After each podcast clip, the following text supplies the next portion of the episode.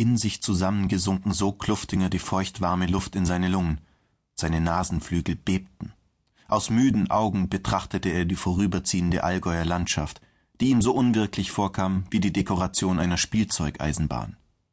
Um den Brechreiz niederzukämpfen, der ihm den kalten Schweiß auf die Stirn trieb, lehnte er seinen Kopf an die beschlagene Fensterscheibe. Die Kälte tat ihm gut. Noch vor wenigen Wochen hatte alles so schön ausgesehen in seinem Leben. Ein goldener Oktober war einem herrlichen Altweibersommer gefolgt, auch das Weihnachtsfest vor einer Woche mit seinen Eltern, seinem Sohn Markus und dessen Freundin war ungewohnt harmonisch verlaufen. Ein Schlagloch drückte Kluftingers Magen für einen kurzen Moment gefährlich nach oben. Alles klar da hinten auf den billigen Plätzen. Kluftinger sah in den Innenspiegel und nickte dem Fahrer zu. Alles, was er sah, waren zwei leuchtende Augen hinter einer riesigen Brille. Der Blick, der seinem begegnete, wirkte wie ein Versprechen. Ein Versprechen, dass die kommenden Tage die Hölle werden würden. Wie hatte er nur einwilligen können? Wie hatte er die Einladung der Hotelmanagerin nur annehmen können? Doch er wusste genau, weshalb er weich geworden war. Die Aussicht, ein Wochenende in einem Berghotel hoch oben in den Allgäuer Alpen zu verbringen, umgeben von blauem Himmel und weißen Gipfeln, hatte ihn korrumpiert. Außerdem hatte ihn die Frau ja praktisch angefleht. Er müsse kommen. Er habe ihr doch das Leben gerettet letzten Sommer. Ja, das hatte er. Aber wohin hatte ihn das alles geführt? Er saß im überheizten Jeep des Altusrieder Gemeindedoktors, sein Gepäck auf dem Schoß und rang mit seiner Übelkeit.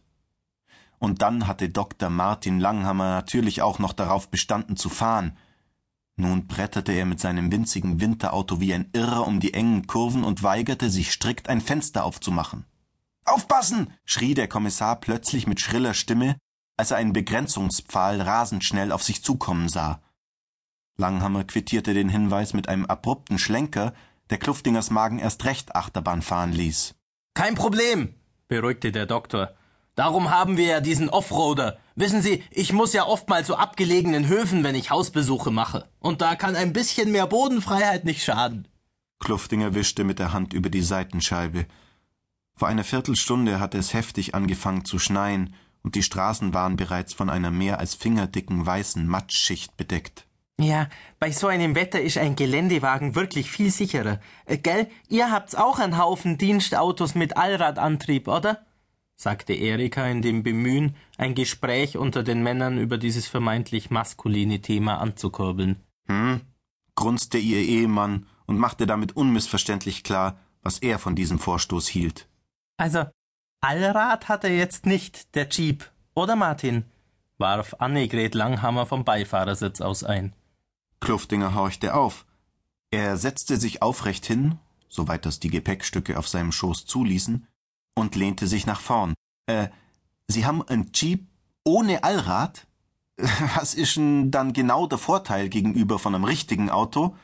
Dass er praktisch keinen Kofferraum hat und man sein Gepäck ganz nah bei sich am Körper tragen darf?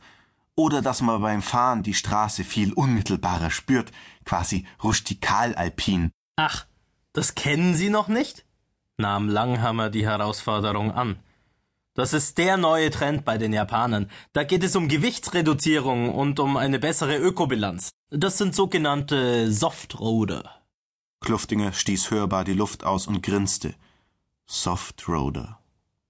Eine Viertelstunde genoss er einfach schweigend dieses Wort.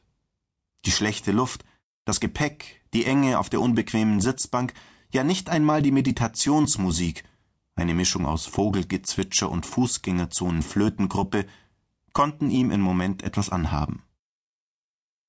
Ein kalter Luftzug wehte Kluftinger um die Nase.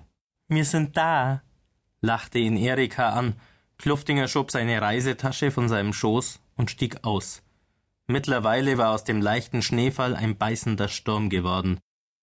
Der Kommissar zog den Kopf ein, drehte sein Gesicht aus dem Wind und schlug den Kragen seines Lodenmantels hoch und folgte ihr.